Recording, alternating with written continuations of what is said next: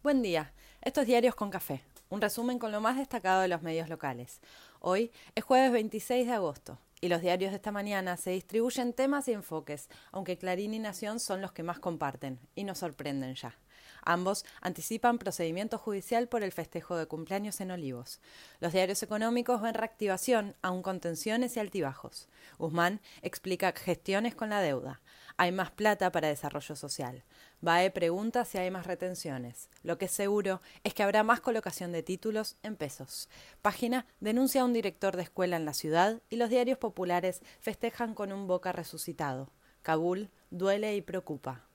Vidal hizo la presentación de sus propuestas con eje en la educación, pero todos los ojos se instalaron en Fernando Iglesias con su gesto de mal gusto. Se llevó las miradas y los memes de las redes. Desde la conducción de Juntos advierten que no se cumple el manual de convivencia entre los referentes y los bandos propios. Algunos cuentan tenso cruce en el pasillo de un canal de tele entre Manes y Larreta. Corrientes tiene elecciones el domingo y hay quienes calculan al radical Valdés como miembro del larretismo. La campaña nacional del jefe de gobierno para el 2023 no tiene paz. López Murphy da nota en Infobae apuntando contra CFK, negando los 30.000, los clásicos. Jorge Macri defendió al Bulldog en su polémica con Vidal por la falta de debate. BAE explica que juntos buscará que Vidal llegue al 50% y disputa voto a voto con Milei. En Cronista, Silvia Mercado habla de repunte en la imagen de Macri. En el frente oficialista sigue la campaña con recorridas múltiples. El presidente desde Catamarca volvió a pedir mirar hacia adelante y discutir el país que vamos a construir tras la pandemia. Luego de la aparición de Macri hablando de la deuda y relativizando su herencia, el gobierno apela a Guzmán para que explique lo ocurrido, lo que está haciendo y lo que vendrá. Está claro, igual, que cuando el gobierno polarice será mucho más castigado que cuando polariza la oposición. Habrá que saberlo de antemano y no por eso bajarse de la discusión. Toma nota el búnker porteño que cuenta que mantendrá todo moderado, pese al cambio de estrategia de Vidal, que salió con los tapones de punta refutando en sus redes el eslogan de Frente de Todos. En Santa Fe, María Eugenia Bielsa reafirmó su alianza con Perotti. Argentina superó las 50 millones de dosis en el país. Más de 40 millones de vacunas fueron aplicadas una y dos dosis. Con producción local de Sputnik, casi medio millón aprobado ayer y un millón y medio de Sinopharm aterrizado en dos vuelos. El Garraham vacunará en septiembre a adolescentes entre 12 y 17 años sin enfermedades previas. La ministra Bisotti dijo que por ahora no está previsto colocar tercera dosis. El gobierno anunció que reduce a 90 centímetros el distanciamiento en las aulas para sumar presencialidad en las escuelas desde el primero de septiembre. La Cava ya lo venía haciendo, pese a la resistencia de docentes y familias, pero se empieza a extender ante la bajada de casos sostenida. Ojalá aguante. Ayer se confirmaron 6.994 nuevos casos y 161 muertos. Hoy es el Día de la Enfermería y habrá homenajes y agradecimientos a trabajadores y trabajadoras de la salud.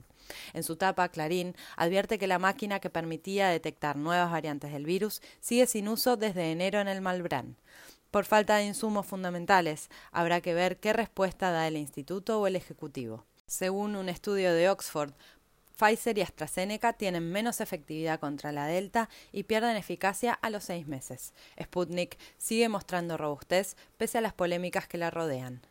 La novela de los festejos tendrá hoy nuevo capítulo. El fiscal Ramiro González define si imputa al presidente Fabiola y los comensales de la cena fallida. En tapa de Clarín lo ven con expectativa. En Nación lo dan por hecho. En La Rosada empezó a trabajar la amiga de Fabiola, Sofía Pachi. Dicen que ya no trabajará con la primera dama y estará en la Secretaría General.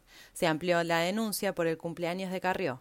Incluyen a Larreta, Negri y Santilli. Piden detalles de los protocolos exigidos a los invitados y declararían los mariachis. Estamos todos. El presidente recibe en La Rosada a empresarios y sindicatos con el objetivo de avanzar en planes de trabajo y reactivación generalizada de la economía. Guzmán va al Congreso y hará su exposición sobre la renegociación de la deuda.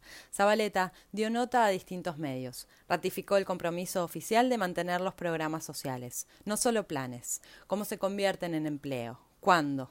Ayer se amplió el presupuesto para la cartera y varios ven el riesgo electoral como motor. En Nación destacan que habló de un mandato de ocho años para el presidente.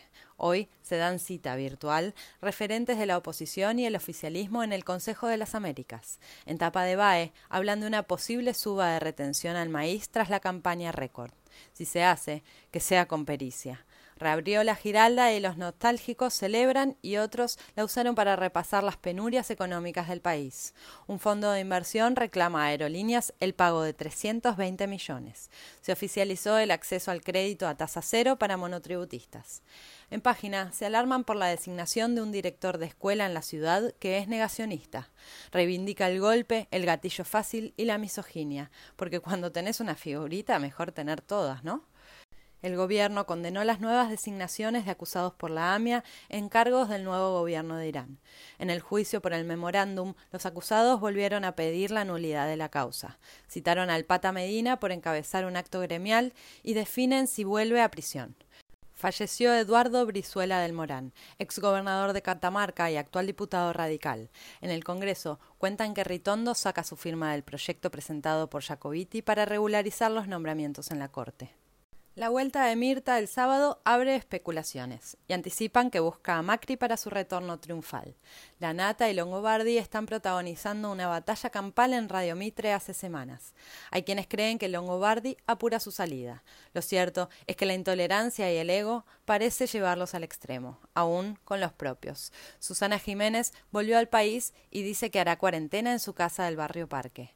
Vuelven también las restricciones a los autos en el microcentro. En medio de la polémica y la tensión en torno a Afganistán, Biden consiguió respaldo parlamentario para un plan de reactivación económica y productiva. En Kabul aceleran la salida de civiles. Uruguay se abre para recibir turismo y reactivar. Completa el deporte. Boca volvió a ganar. Lanús ganó y disfruta la punta del torneo. Hoy sigue la fecha. River y Aldo Civi y San Lorenzo Estudiantes. Scaloni deberá armar su equipo sin los que juegan en España, Italia e Inglaterra. Europa siempre tan amable. Con este panorama llegamos al jueves y la semana se empieza a escurrir, con un sol que promete quedarse todo el día. Que nos ayude.